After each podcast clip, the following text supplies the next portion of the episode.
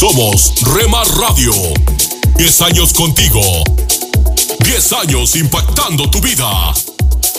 Remar Radio, gracias por tu preferencia. Impactando tu vida con poder.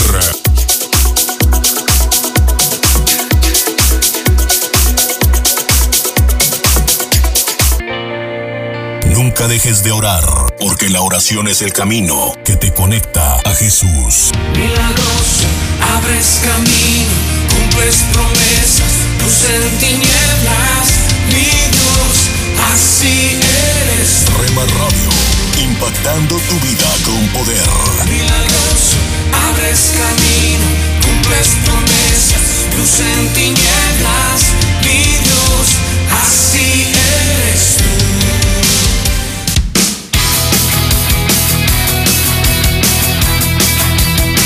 entretenimiento, programas especiales y de contenido. Remar Radios, emisoras cristianas para todos.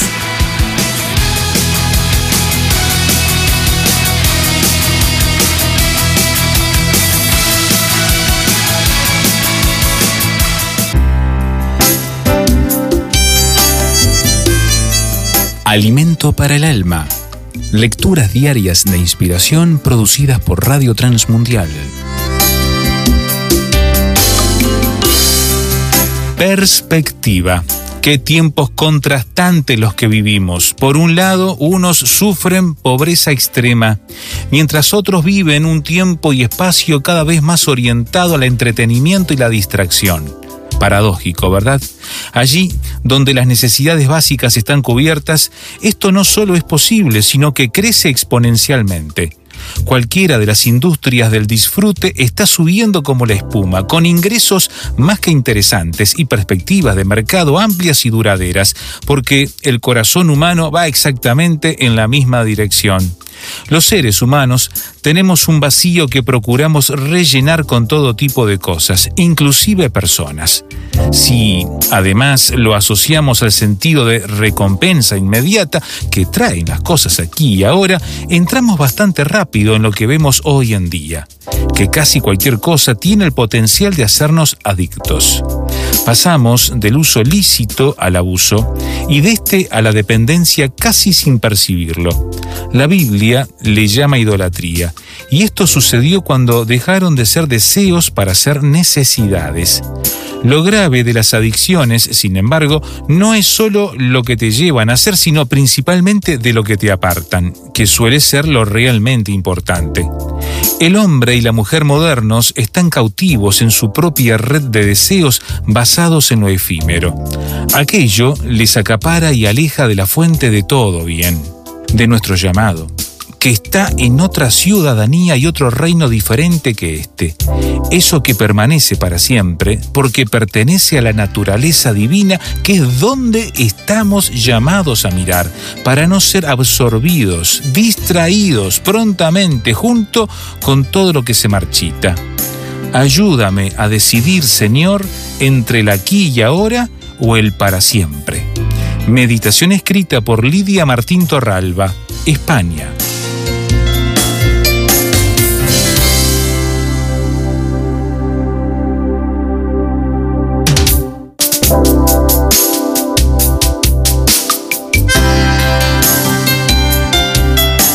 Para más información o si desea adquirir el libro Alimento para el Alma, escriba a apa.transmundial.org o llame aquí en México al 50 25 42 06. 50 25 42 06. Alimento para el Alma es una producción de Radio Transmundial.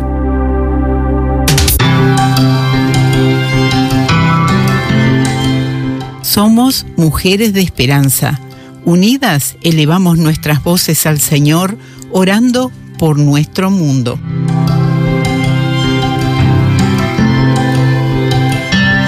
Padre, tú eres nuestro proveedor. Guía a las mujeres croatas a buenas oportunidades de empleos para sostener a sus familias, que puedan tener fe y ánimo mientras te miran a ti. Amén, Señor.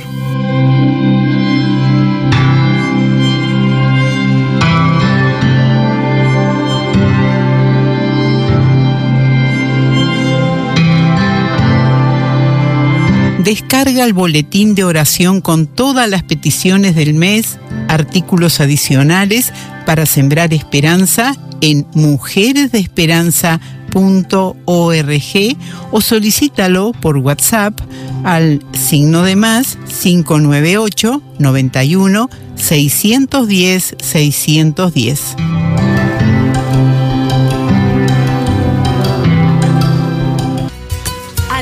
De Dios para mi familia.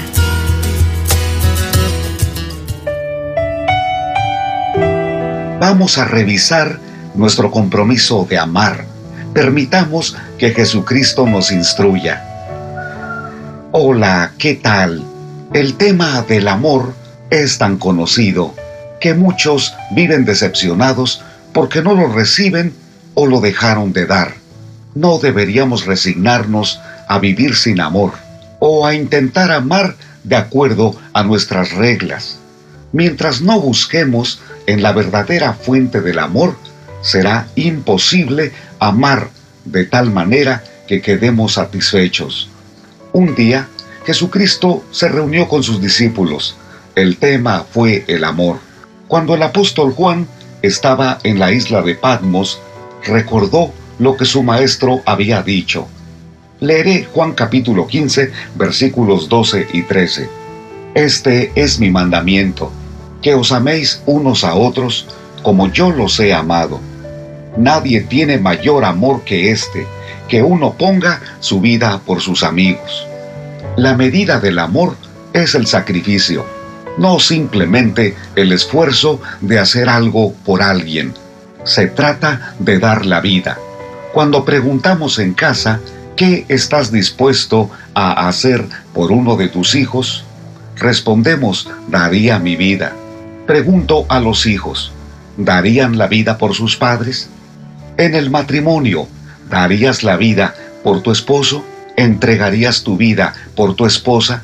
De manera romántica podemos responder, por supuesto, lo haría de inmediato. Seamos prácticos y objetivos. ¿Cómo está la comunicación en tu matrimonio? Cuando conversan, ¿lo miras a los ojos? Cuando quiere decirte un detalle o algo muy importante, ¿escuchas con atención? Porque es fácil declarar, estoy dispuesto a dar mi vida por un ser amado. Pensemos en lo más sencillo, lo que parece insignificante. ¿Estamos dispuestos a servirle? El amor tiene que expresarse en aspectos sencillos. Jesucristo dijo que nos debemos amar unos a otros como Él nos ama. Para amarnos en esa medida, las personas que están a nuestro alrededor deben recibir el amor de Jesucristo. Es decir, somos canales del verdadero amor. Si día a día corremos a la fuente que es Jesucristo, nos inspirará, nos renovará, nos fortalecerá y amaremos en esa intensidad. Si has concluido que tu amor se ha desvanecido, es tiempo de correr a un manantial de amor que es la relación con Jesucristo. Si alguien te reprocha o te reclama que no lo amas de verdad, no te molestes. Es tiempo de decirle al Señor, revisa mi corazón y renuévame.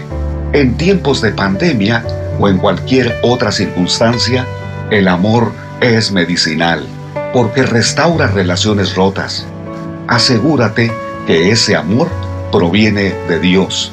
Cuando declaramos, despierta México, despierta América, o que despierte alguna otra nación, solo Dios puede tocar las fibras endurecidas de nuestro corazón para que despierte una familia, un matrimonio o una persona, es indispensable que sea recibiendo el amor de Dios. Señor, quiero recibir tu amor cada día. Renueva mi amor, mi fe y mi esperanza. Estoy seguro que lo puedes hacer en mí para que yo ame de esa manera. En tu nombre, amén. Ánimo. Soy Constantino Paras de Valdés. Que tengas un gran día. Cada mañana al despertar, tu gran amor paso que yo doy, cada paso que yo doy, es porque quiero estar más cerca de ti, sentado a tus pies.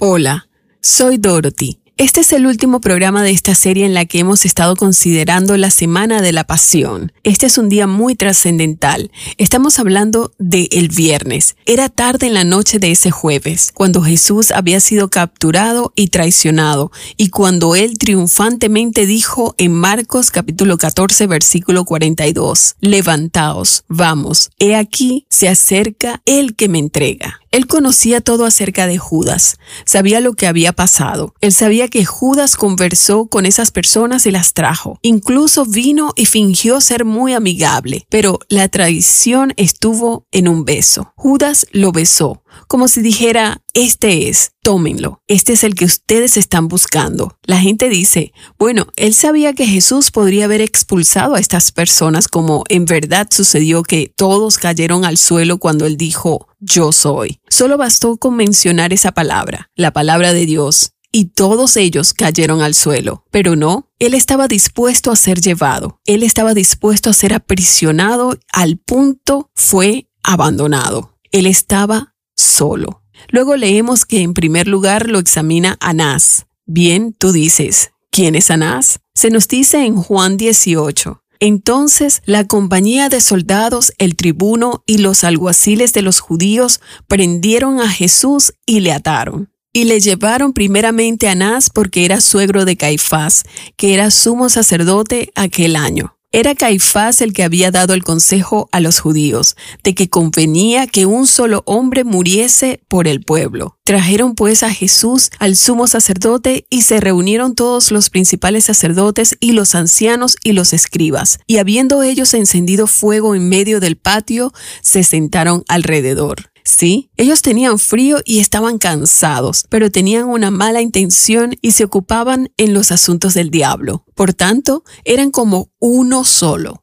Sentían que de esa manera podrían probar que tenían razón. Ellos tenían frío y en este momento Pedro también tenía frío. Él estaba observando a lo lejos y vino para calentarse, pensando que nadie lo notaría, porque la atención estaba centrada alrededor del Señor Jesús. Tal vez recuerdes un poco de esa historia. Dios había dicho a través de Cristo Jesús que Pedro lo negaría y así sucedió. Él lo negó tres veces. La mirada del Señor estaba sobre él como si le dijera, yo lo sé, Pedro, ni siquiera puedes cumplir tu promesa, porque no tienes el poder para cumplirla. Cristo, en su sufrimiento, conocía a Pedro y lo amó, y luego se reunió con él para restaurar a Pedro, su comunión con Jesús. Algunos de nosotros hemos negado al Señor al no hablar de Él cuando deberíamos.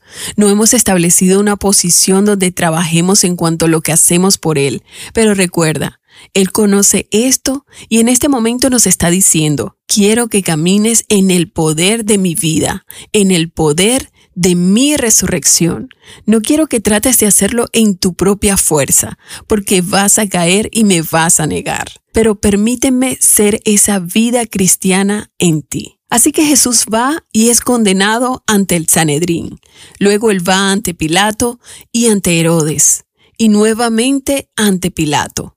Luego es llevado delante de los soldados que se burlan de él, los soldados que se mofaron, cuando él estuvo totalmente exhausto por todo lo que le habían hecho pasar y por lo cual muchos hombres ya hubieran muerto, tambaleándose, lo llevaron al Gólgota.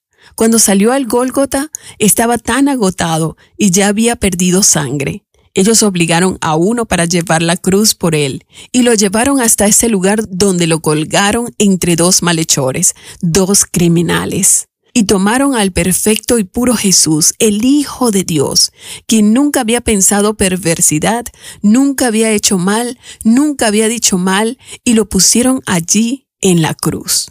Si tomaras un tiempo hoy y leyeras el Salmo 22, en su contenido describe lo que allí sucedió. Encontrarás cosas tan asombrosas como, y todos mis huesos se descoyuntaron. Este salmo describe en detalle lo que el Señor tuvo que pasar. Lee el Salmo 69 y observa el asombroso vínculo entre Getsemaní y la cruz. Lee esas porciones por ti mismo y verás de una manera nueva que Jesús sabía exactamente lo que estaba enfrentando. Él exclamó antes de morir, está terminado. El trabajo está cumplido. Pagué el precio con mi propia sangre. Oh, qué lindo es tener la paz de Dios. Corre la voz, los éxitos del ayer están aquí con máxima variedad en contenido. Oh, del corazón. Pareciera que uno está en Retro Music, dinámica y diferente. oh, delante del trono del Señor.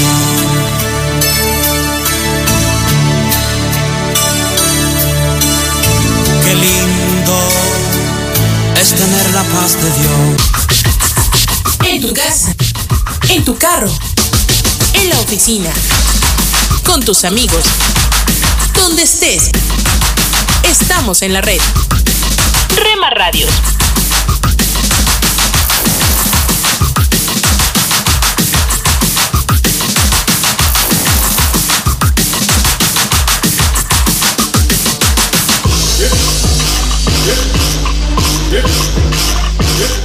Rema Radios.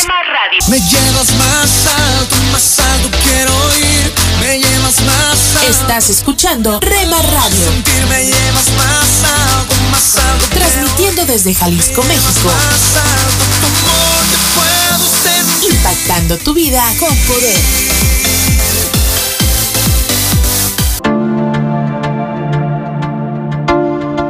Dios está por encima para bendecirte, abajo para sostenerte, adelante para orientarte, atrás para protegerte y a tu lado para apoyarte. Por eso te busco y te amo y me amas por siempre. La cruz fue suficiente. Rema Radio, impactando tu vida con poder. Te amo y me amas por siempre. La cruz fue suficiente.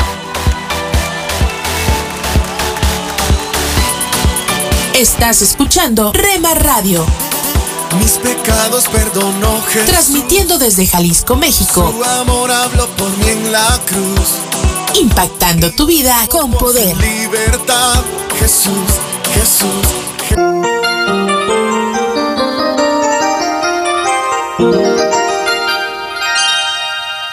Señor, señora, joven, por favor, haga una pausa y escuche esta reflexión para hoy. Todos aplauden cuando sale el héroe. Aunque pensemos que aplaudir algo que no es real es cosa de niños, la realidad es que cuando vemos una escena o leemos un relato en que los que consideramos buenos son vindicados y los villanos son burlados o ajusticiados, inmediatamente nos identificamos con la situación y en forma vicaria experimentamos liberación y justicia y nos alegramos. En esos momentos quisiéramos también ser personalmente librados de la dificultad, de la injusticia, del dilema que en la realidad confrontamos. ¿Acaso no has tú deseado la aparición de algún héroe en tu vida? Alguien que te saque de la pobreza en que vives. Un príncipe azul que se enamore de ti, se case contigo y te lleve a vivir casi en una fantasía. Alguien que reconozca en ti tu potencial y te ofrezca un buen trabajo un personaje que ponga fin a los problemas del país y que personas individuales y familias enteras sean favorecidas con nuevas oportunidades, con trabajo, con mejor educación, con mejores y más eficientes formas de solucionar sus dificultades. Al momento de preparar esta charla, hay prácticamente una euforia en un país latinoamericano. Hay gran esperanza de que quien ha ganado las recientes elecciones presidenciales sea verdaderamente un salvador para el país. Su elección está siendo considerada como un nuevo comienzo. El propio comentario del presidente electo ha sido que el país comenzará el siglo XXI con el pie derecho. La atmósfera está cargada de entusiasmo y de esperanza que un héroe y en efecto un salvador ha llegado. En muchas vidas personales y en la vida de nuestros pueblos hay ese anhelo de un héroe y de un salvador. Si fuese posible, lo mandaríamos a buscar para que viniese a ayudarnos y resolver tantos problemas. Pero las desilusiones han sido tantas. ¿Cuántos no desean que surja un héroe y un salvador? Ese salvador es Jesucristo. Por medio de él, aun estando nosotros muertos en delitos y pecados, Dios nos puede dar vida, rescatarnos de una generación maligna y perversa. Él dijo, en el mundo tendréis aflicción, Pero confiad, yo he vencido al mundo. Ese es el héroe y salvador que necesitas. Con esta reflexión deseamos ayudarle en su vida, con Dios y con su familia. Escríbanos a Reflexión para hoy, casilla de correo 536, Asunción, Paraguay. Hola amigo, te saluda Johnny Erickson Tara. A menudo cuando sufrimos alguna dificultad o una profunda decepción, podemos concentrarnos demasiado en nosotros mismos. Nos cerramos no solo emocionalmente, sino también espiritualmente. El dolor suele hacer eso, nos hace enfocar todas nuestras energías hacia adentro. Pero el capítulo 1 de Segunda de Corintios nos dice que enfoquemos nuestras energías hacia afuera para consolar a otros en sus aflicciones. Así como Cristo sufrió para beneficiar a otros, tú y yo debemos dejar que nuestro sufrimiento se convierta en una plataforma para empatizar con otros que están sufriendo. Entonces, si estás sufriendo, busca a alguien más en tu comunidad que esté pasando por momentos difíciles y muéstrales la compasión de Cristo Jesús. Presentamos La Buena Semilla, una reflexión para cada día del año. La buena semilla para hoy se encuentra en segunda a los Corintios 12 versículos 7 a 9. Para que la grandeza de las revelaciones no me exaltase desmedidamente, me fue dado un aguijón en mi carne, un mensajero de Satanás que me abofetee, respecto a lo cual tres veces he rogado al Señor que lo quite de mí, y me ha dicho, bástate mi gracia porque mi poder se perfecciona en la debilidad. La reflexión de hoy se titula El apóstol Pablo en el paraíso. El apóstol Pablo contó a los corintios una experiencia fuera de serie que había vivido 14 años antes. Fue llevado al paraíso donde oyó palabras inefables que no le es dado al hombre expresar. Debido a esta experiencia extraordinaria, Pablo podría haberse enorgullecido. Por ello Dios permitió que Pablo tuviese una discapacidad, un aguijón en su cuerpo, destinado a mantenerlo en una actitud humilde. Leyendo este pasaje en familia, mi padre insistía en que esta dolencia no había sido enviada al gran apóstol en caso de que se hubiese vuelto orgulloso sino porque sin ella indudablemente se hubiese enorgullecido. En efecto, aunque Pablo fue un cristiano excepcional, tenía en él, como todo cristiano, ese principio de mal que la Biblia llama la carne. Sea un apóstol o un simple cristiano, la carne está ahí y es incurable. 50 años de vida cristiana no la hacen mejor, pues sigue opuesta a Dios. Mi amigo, Dios cuidó de su siervo Pablo para preservarlo y permitir que sintiese su debilidad. Así, el poder de Dios podía manifestarse en su vida. ¿Tenemos una discapacidad física? ¿Una dificultad personal que nos hace sufrir y de la que Dios haya decidido no liberarnos? ¿Podemos estar seguros de que Él tiene sus razones. Quizá lo utilice precisamente para manifestar su propio poder en nuestras vidas.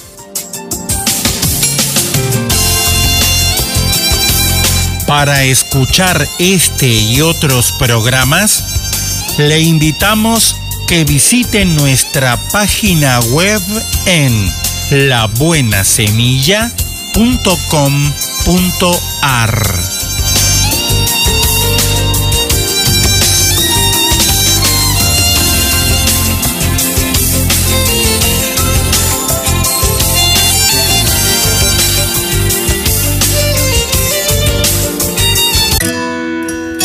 Esto es la palabra para ti hoy.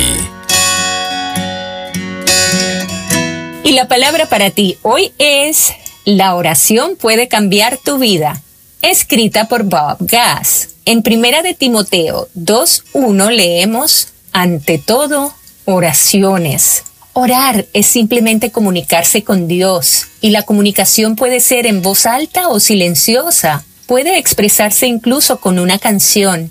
Muchos de los salmos son oraciones con música. Orar es sencillamente conectarse con Dios ya sea para confesar un pecado, para alabar su nombre, buscar su voluntad, para interceder por un amigo o para pedir por tus necesidades personales, tu oración debe estar centrada en Dios, no en ti.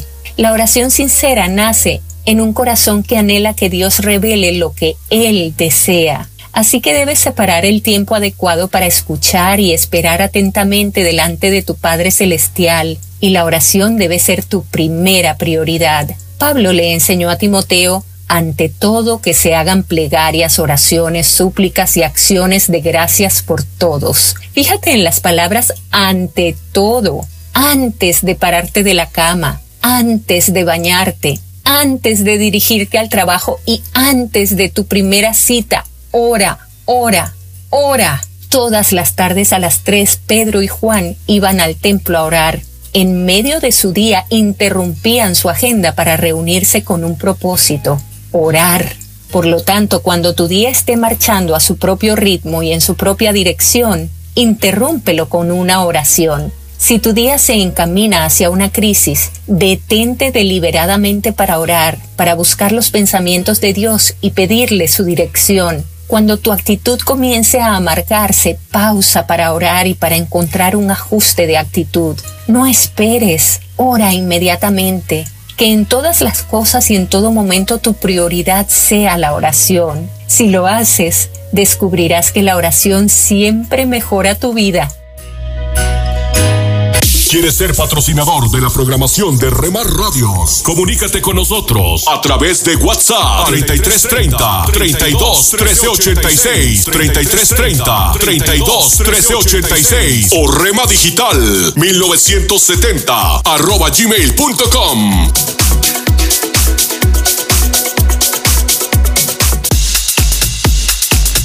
Te invitamos a escuchar Rema Mariachi en www.remaradios.wixsite.com Diagonal Radios.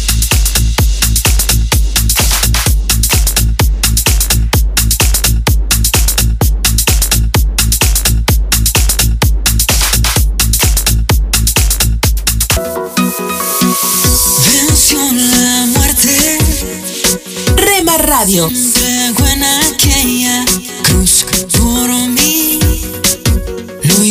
Transmitimos las 24 horas del día. amor perfecto. Que no mide el don. Con programas para toda la familia. Fue su amor. A partir de las 7 a.m. y hasta las 9 p.m. Consecuencias de que hoy día tengo vida eterna. Y con lo mejor de la alabanza. Mi corazón hoy ardiendo está con llama eterna que no se apagará. Y adoración. Dentro de todo eres Jesús. El centro de todo eres Jesús. Desde las 9 p.m. hasta las 7 a.m. Quieres criticar, lo que haces es juzgar. ¿Cómo? Cuidado. Ten cuidado. Ajá. Tú Yeah. que de tu hermano quieres hoy hablar y sus errores resaltar. Na, na, na. Rema Radio, transmitiendo desde Jalisco, México, impactando tu vida con poder. Esta es una emisora de Rema Radios 100% cristiana.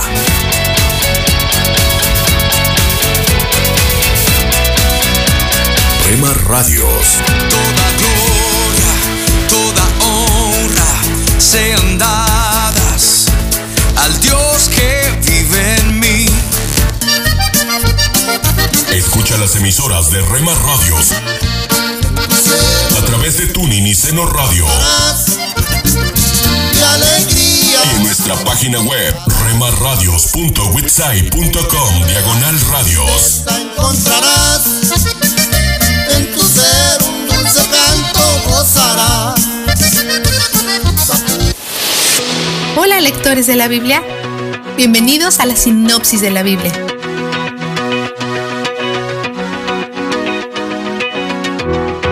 Ahora Sansón visita una prostituta en Gaza, una ciudad filistea, así que esto es muy malo en diferentes niveles.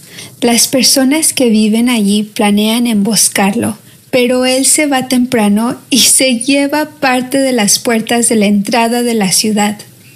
Después se enamora de una filistea llamada Dalila, pero los sentimientos no son mutuos.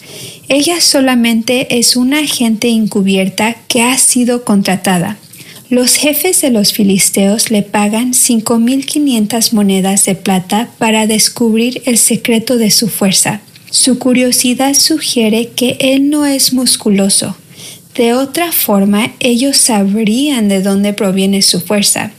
Pero si realmente es flaco, sus demostraciones de fuerza sirven para glorificar a Dios y no a su propio cuerpo. Hoy aprendemos mucho acerca de Sansón. Duerme profundamente, tiene siete trenzas, está cegado por la lujuria o arrogancia y asume que no puede ser dominado. O las dos cosas. Además, no aprende de sus errores. Dalila intenta tres veces descubrir de dónde proviene su fuerza y o no sabemos si no confía en ella o está siendo cauteloso como siempre. Miente constantemente. Cuando finalmente explica que está bajo un voto con Dios, se refiere a Dios con su nombre genérico, Elohim, no su nombre personal, Yahweh. Esto nos muestra cómo ve a Dios. Es la diferencia entre conocer a Dios y conocer de Dios. Él no parece tomar el llamado de Dios en su vida en serio. Su desobediencia lo deja vulnerable. Dalila ganó el dinero, un hombre le rapa la cabeza y el espíritu lo abandona. En este punto en la historia esto es posible ya que el Espíritu de Dios no habita en las personas todavía. El enemigo se apodera de Sansón y lo despoja de todo aspecto de su identidad, sus trenzas, su fuerza y el espíritu.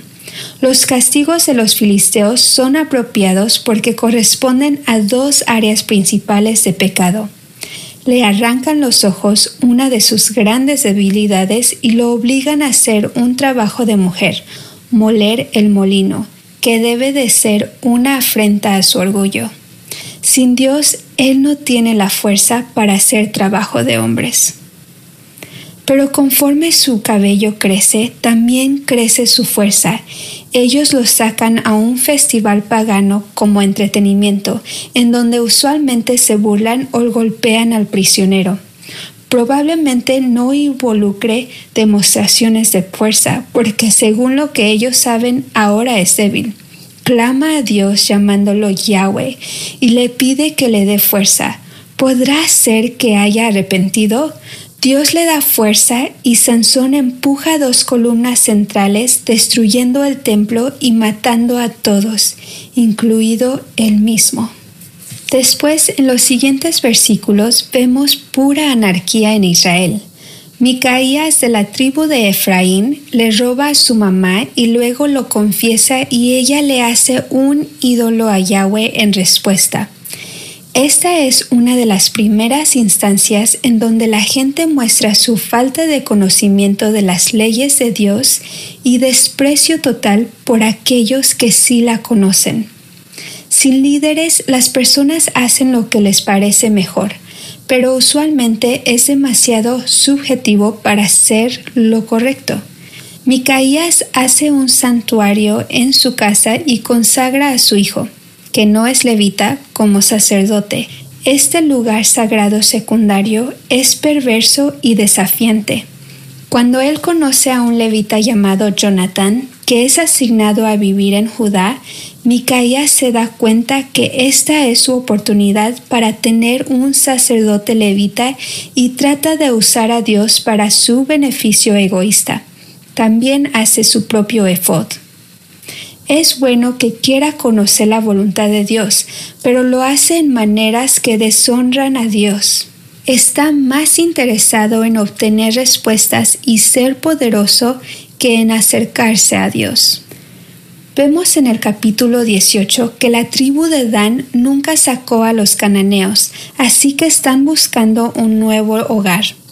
Ellos le preguntan a Jonathan si pueden abandonar la tierra que Dios les asignó. Él les da un consejo esperanzado pero malvado.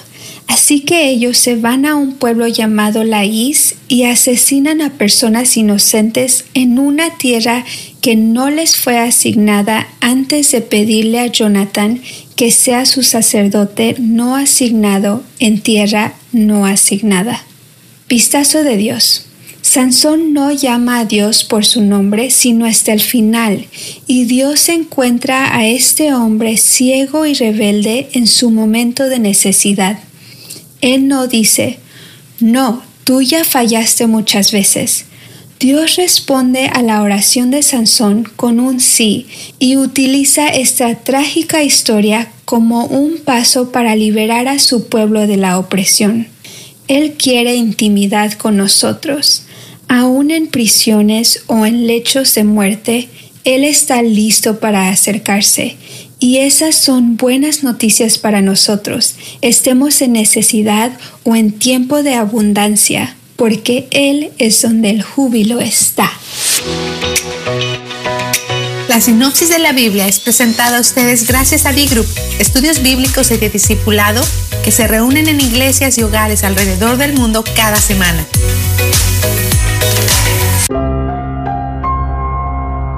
¿Qué temes más de tu futuro? ¿Por qué es suficiente seguir a Cristo para ese futuro?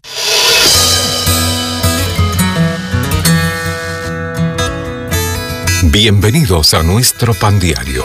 El tema para el día de hoy, seguir en el camino. La lectura se encuentra en Juan capítulo 14. Señor, no sabemos a dónde vas. ¿Cómo pues podemos saber el camino?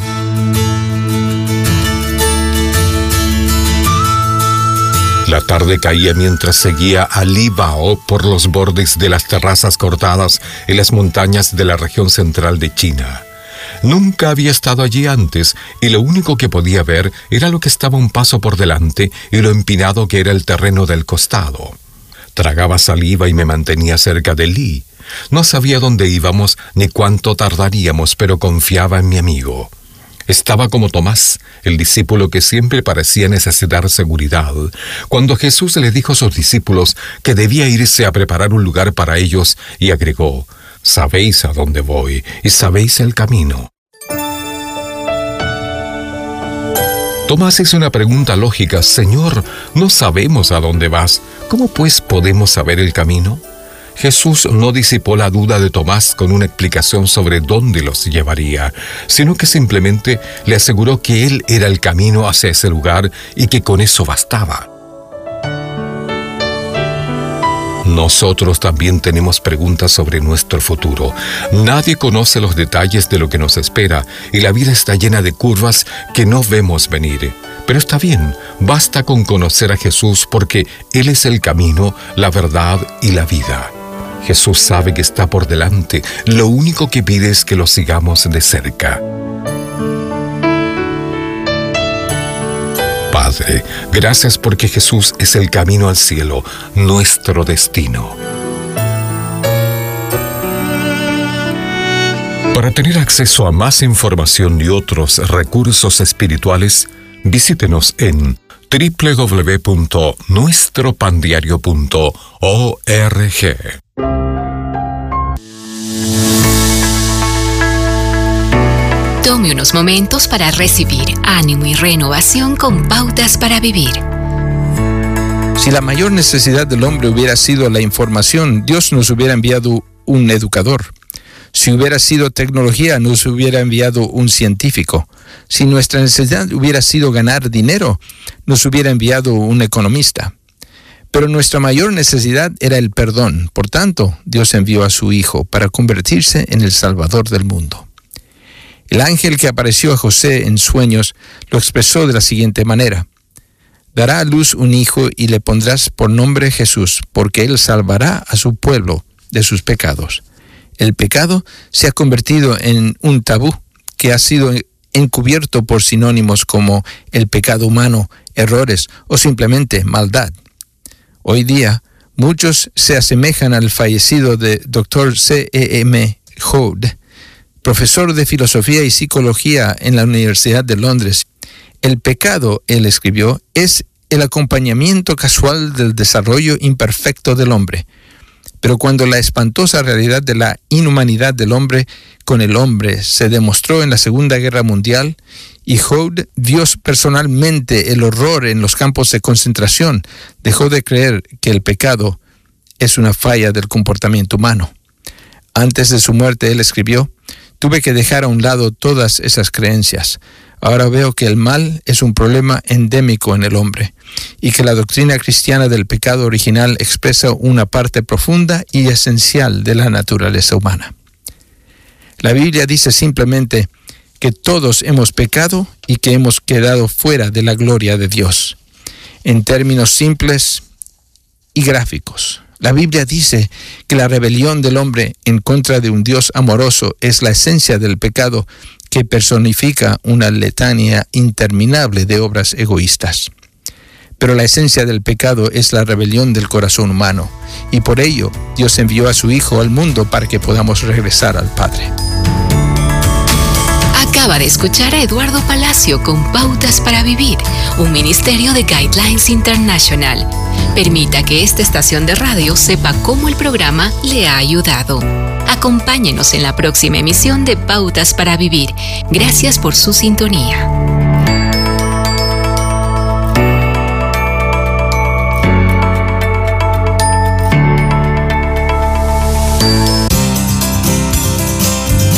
Pan dulce para la vida. Reflexiones con Carmen Reynoso.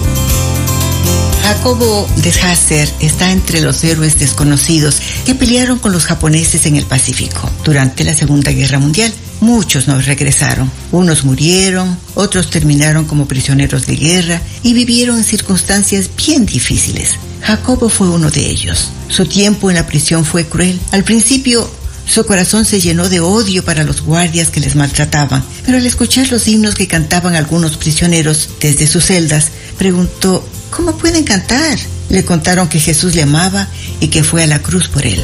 Poco a poco la luz de Jesús entró en su corazón. Al fin fue liberado. La prisión, aunque fue una experiencia difícil, le sirvió para encontrar a Jesús. Recibió un corazón limpio, un amigo incomparable, un poder transformador y consolador. Más tarde regresó a Japón, no para vengarse, sino como embajador del amor de Jesús. Pan dulce para la vida. Reflexiones con Carmen Reynoso.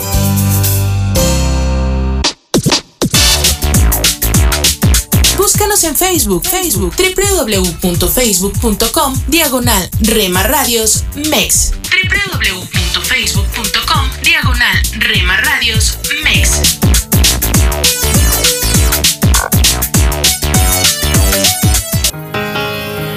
Oremos no solo porque necesitamos algo, sino porque tenemos mucho que agradecer a Dios. Eres lo que mi alma necesita,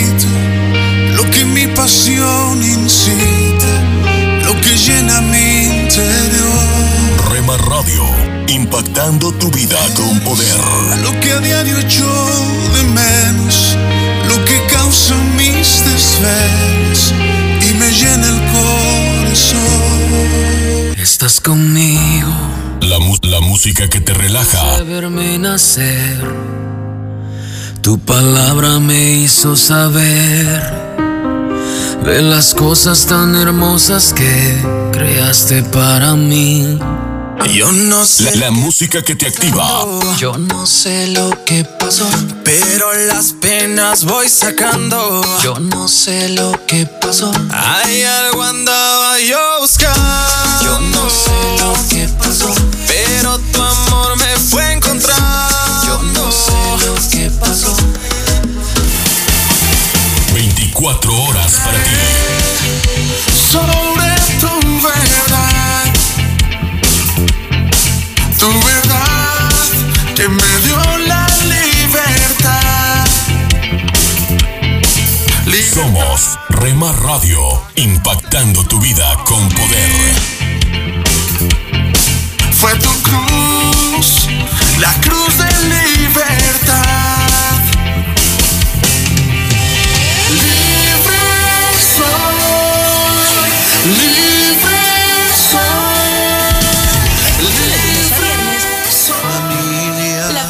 programación especial para la familia aquí en Dios Rema Radio. Acuérdate. Impactando tu vida con poder. Dios, mi familia te necesita. Dios, escucha este clamor. Que nos amemos.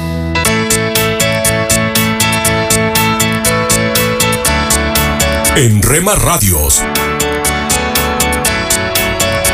nos esforzamos día a día para darte lo mejor. Rema Radios.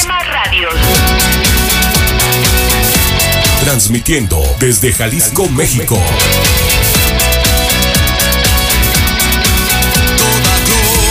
Rema Radios. honra sean al Dios que vive en mí. ¿Te imaginas? Una reflexión del pastor y comunicador José Pablo Sánchez con Esperanza Suárez.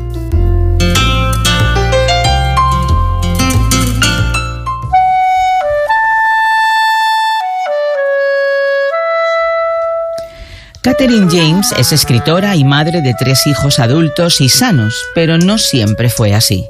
Desde que sus hijos nacieron, siendo ellos pequeños, seres sostenidos en sus manos, se preguntó, ¿qué haré cuando ellos pequen? ¿Y cómo les afectarán mis propios pecados? Lo que no sabía es que ella misma se iba a encontrar totalmente perdida al enterarse de que uno de sus hijos consumía heroína. El momento más devastador, cuenta Catherine, fue descubrir a mi hijo azul e insensible muriendo en la piscina de la casa de un extraño. Catherine cuenta en su libro Oración por Orión, la adicción de un hijo y el amor de una madre, cómo recuerda esa etapa de su hijo y a ella luchando con preguntas esenciales sobre la maternidad. Luchaba con la culpa, con las habladurías de nuestros conocidos, con la angustia más profunda y la solitaria indefensión de la duda, cuenta James. Ese era mi propio viaje, preguntarme en qué me había equivocado una y otra vez y cuestionar si la providencia de Dios devolvería a su hijo a la tierra de los vivos. El viaje de su hijo le llevó a dos sobredosis que afortunadamente no acabaron con él. Catherine y su marido se involucraron en la problemática de su dulce hijo, como le llama ella, hasta el punto de abrir su casa a los amigos que sufrían el mismo infierno. Eran un calidoscopio de adolescentes a la deriva buscando a Dios y ayuda, cada uno atrapado en alguna forma de adicción, soledad o confusión, llamando la atención en un mundo de sombras. Mi dulce hijo era la encarnación de unas estadísticas que trascienden cualquier dato demográfico, relata la escritora. A él le bastaron dos sobredosis para asustarse y darse cuenta de que no quería seguir esclavo de una aguja. El final feliz del hijo de Catherine no les llega a todos, por eso ella reflexiona en la Biblia sobre el trato de Jesús con las personas para entender su propio sufrimiento. En el Evangelio de Lucas, escribe James, Jesús le dice a Pedro que lo negará. Jesús sabe que esto sucederá y podría haber arreglado a Pedro, pero decide no hacerlo, porque arreglarlo no hubiera permitido las circunstancias difíciles que finalmente dieron forma a la fe de Pedro. Finalmente, la providencia soberana de Dios es más fuerte que el pozo más profundo. Para Catherine no hay mayor regalo que encontrarte con esa verdad de primera mano. ¿Te imaginas tener a tu hijo en tus brazos moribundo a causa de una sobredosis de droga? ¿Te imaginas que en un momento pasan por tu cabeza mil imágenes de ese hijo cuando era un bebé, cuando aprendía a andar o corría como niño a tus brazos y allí, entre lágrimas, sientes que se va, que no hay nada que hacer, que la maldita droga se lo está llevando? ¿Te imaginas no poder borrar de tu mente la idea de que tú eres la culpable, que todo aquello pasó porque no supiste educarles o darles el amor y la dirección que necesitaban, pero ahí en ese momento de culpa y de dolor clamas al cielo pidiendo ayuda. ¿Te imaginas que justo entonces recuerdas a Jesús perdonando a Pedro, el amor de Dios, su poder que es más fuerte que la muerte, de modo que te levantas y decides involucrarte en una lucha sin cuartel por las vidas de tus hijos y sus amigos para que abran los ojos a la vida y renuncien a las drogas? Pues no te lo imagines más, es verdad, la verdad de aquellos que se agarran a las promesas de Jesús. Has escuchado ¿Te imaginas? Un espacio producido por Radio Encuentro, Radio Transmundial en España. Comunícate a info@radioencuentro.net.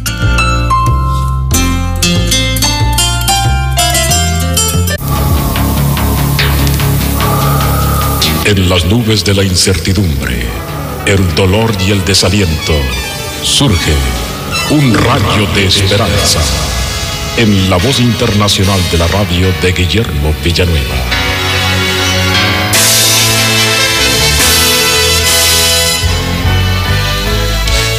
Ciudad tras ciudad, país tras país, iba cayendo en las manos del ejército romano que era comandado por el general Tito, hijo del emperador romano Vespasiano.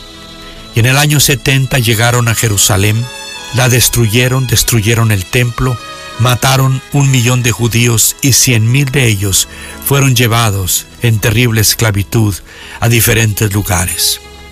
¿Por qué sucedió esto?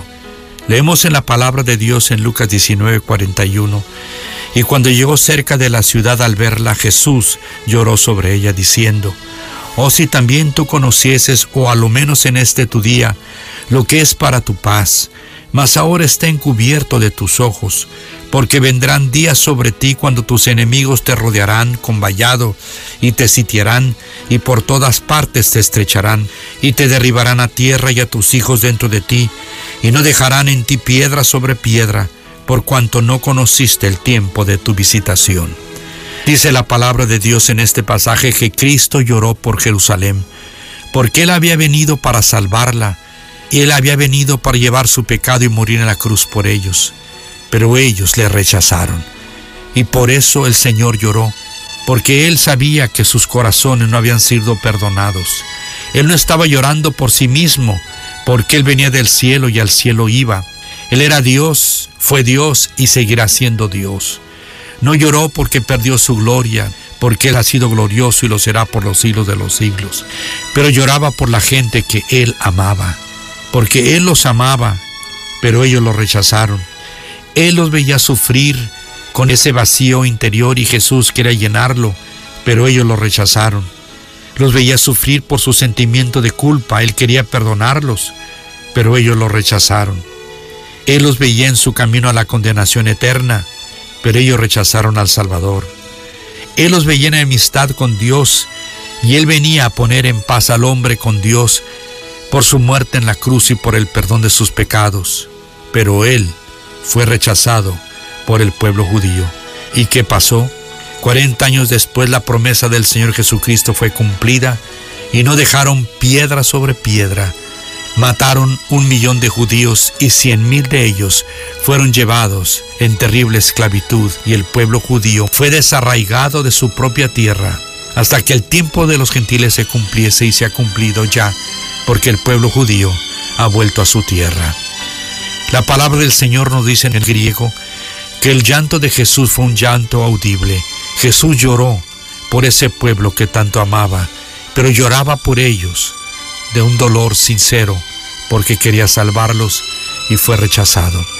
Y hoy el Señor Jesucristo está siendo rechazado por mucha gente y posiblemente por ti, mi querido amigo Radio Escucha.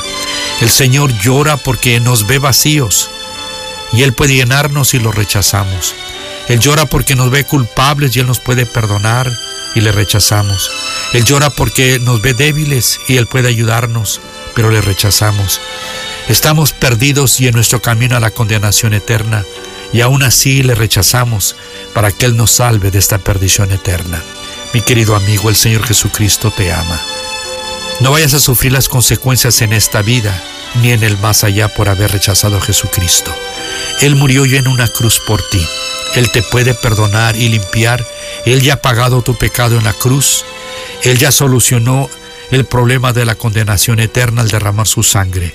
¿No te gustaría recibirlo en esta hora? Acéptale con estas palabras. Señor, perdóname. Ven a mi corazón. Te acepto como mi Salvador personal. Amén. Esperamos que esta audición, un rayo de esperanza, haya penetrado en su corazón. Si en algo podemos servirle, por favor dirija su correspondencia a Guillermo Villanueva, apartado 77-335, México, Distrito Federal, 11200. Le invitamos para que nos sintonice a esta misma hora y por esta misma estación. Muchas gracias por la amabilidad de su atención. Creo que cuando estaba en el jardín de infancia y el primer grado, asistí a lo que habrían llamado una escuela con problemas raciales.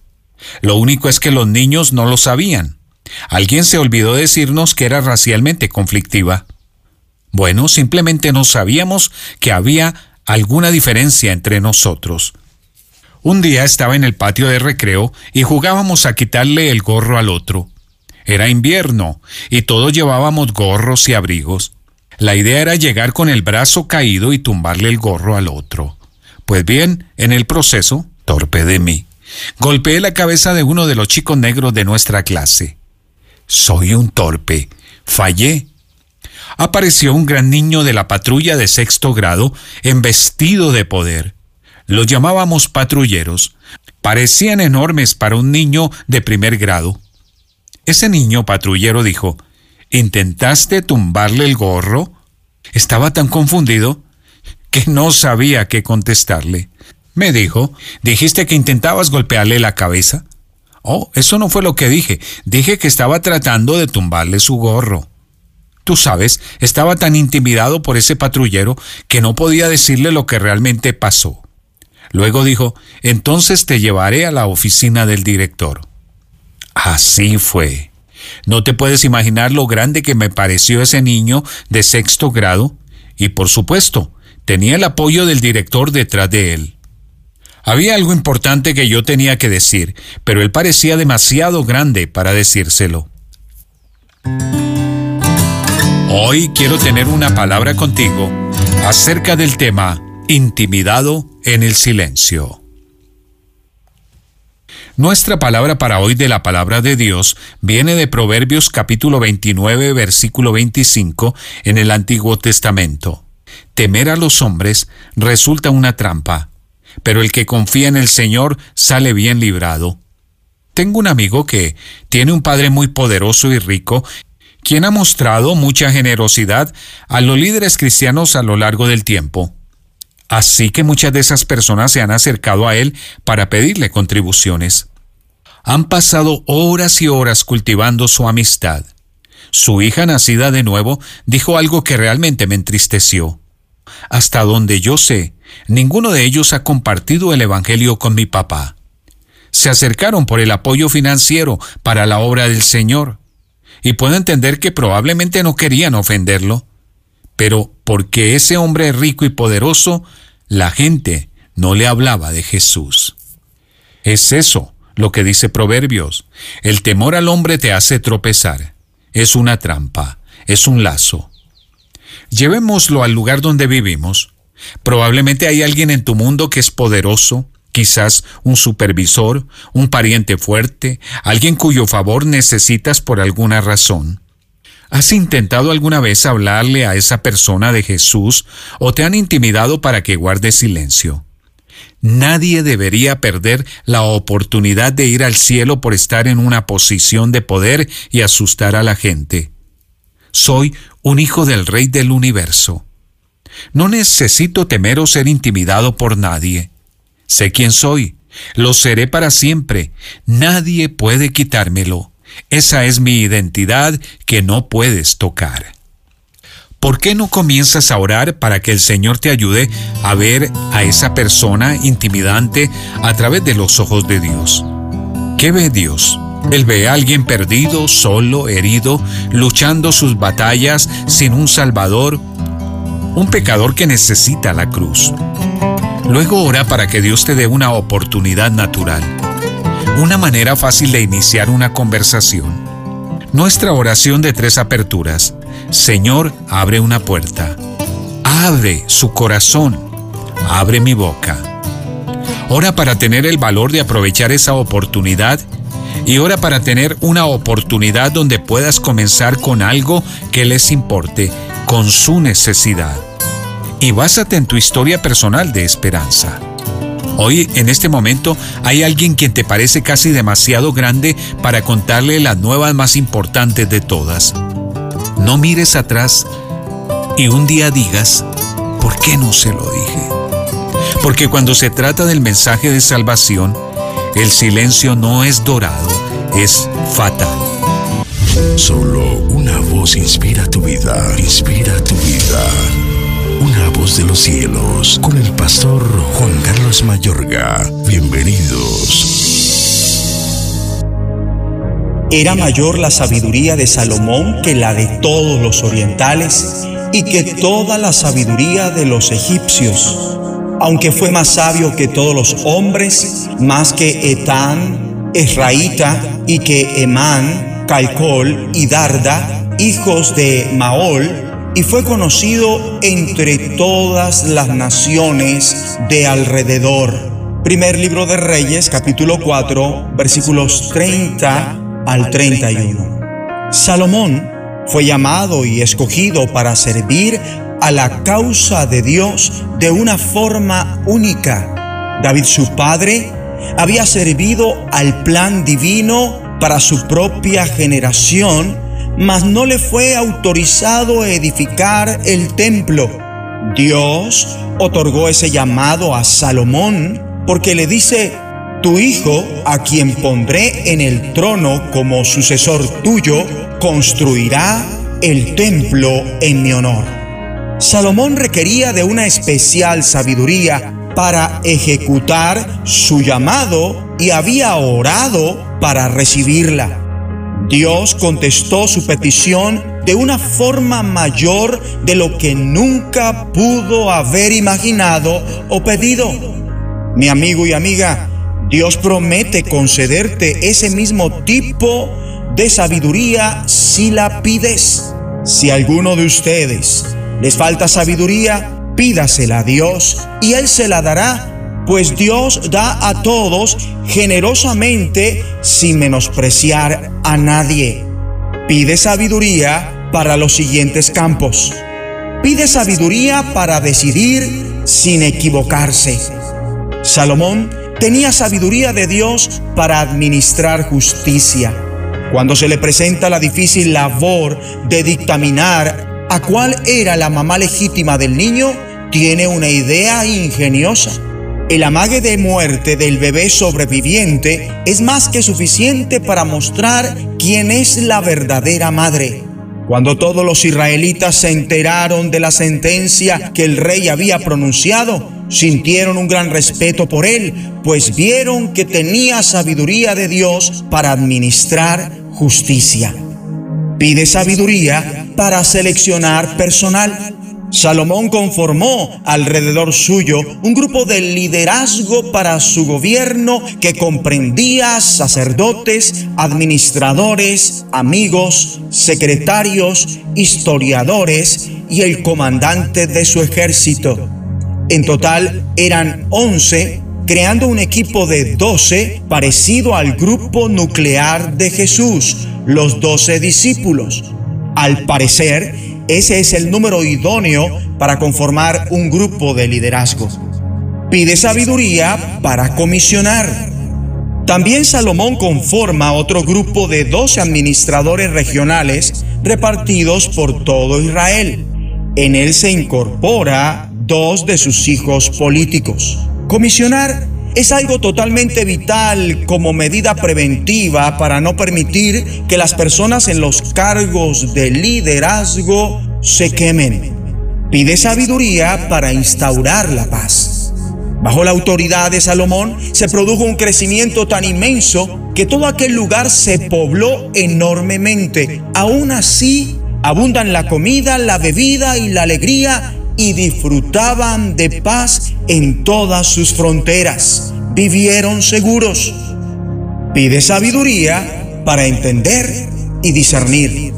Dios le dio a Salomón sabiduría e inteligencia extraordinarias.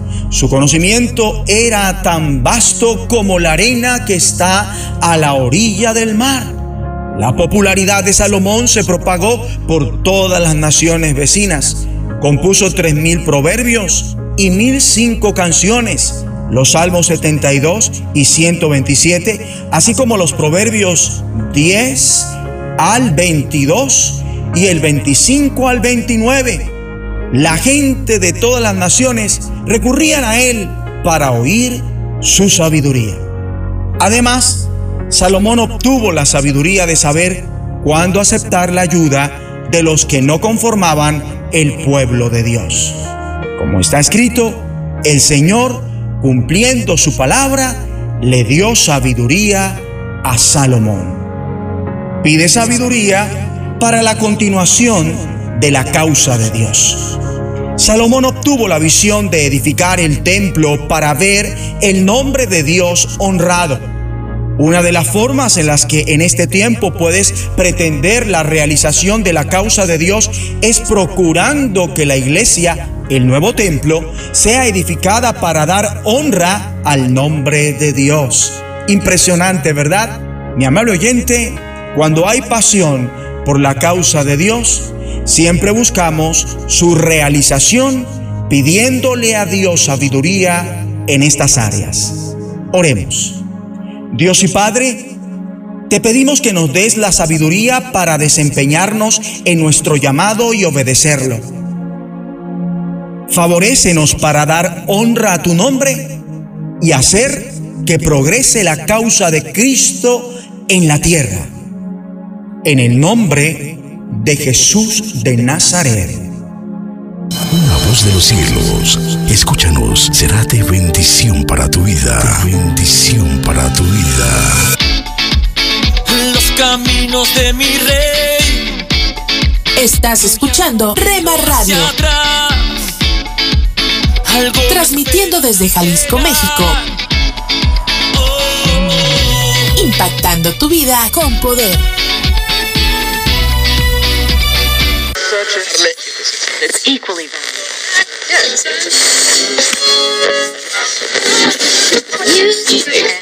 Con su Deja que te explique cuánto te esperaba.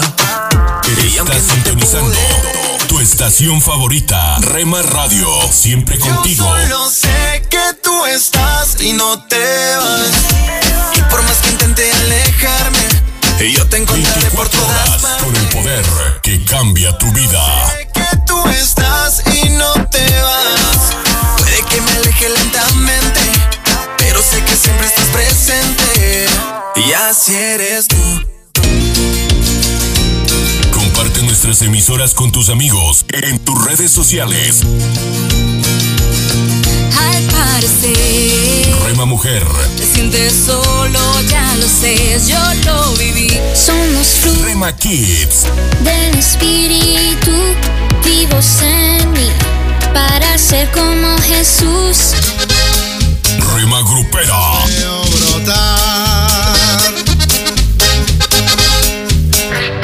Rema Juvenil, Eso es tu amor.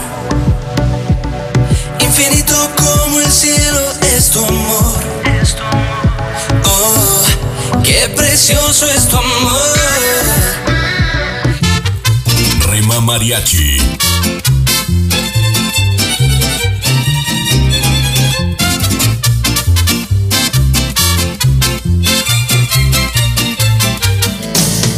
Retro Music.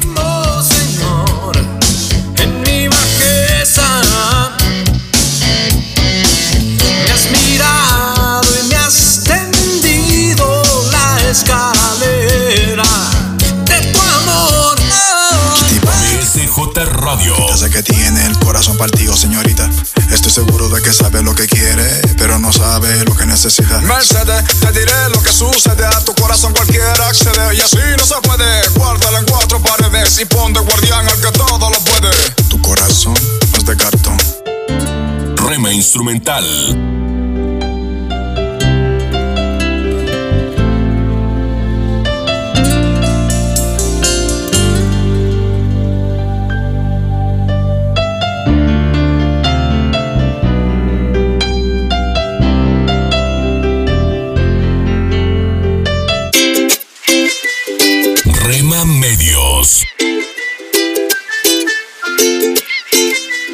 Rema Digital. En el dolor yo te llamo y encuentro y cubres con tu amor mi corazón. Y mi ser anhela más de ti. Voy a correr a tus brazos. Porque somos parte de tu familia. Más en tu hogar. Los sueños que están en tu corazón. Gracias por dejarnos estar. Nuestro objetivo es ser una radio de bendición. Buena música, siempre resplandece buen contenido. a todo el que clamando En Rema Radio, impactando tu vida con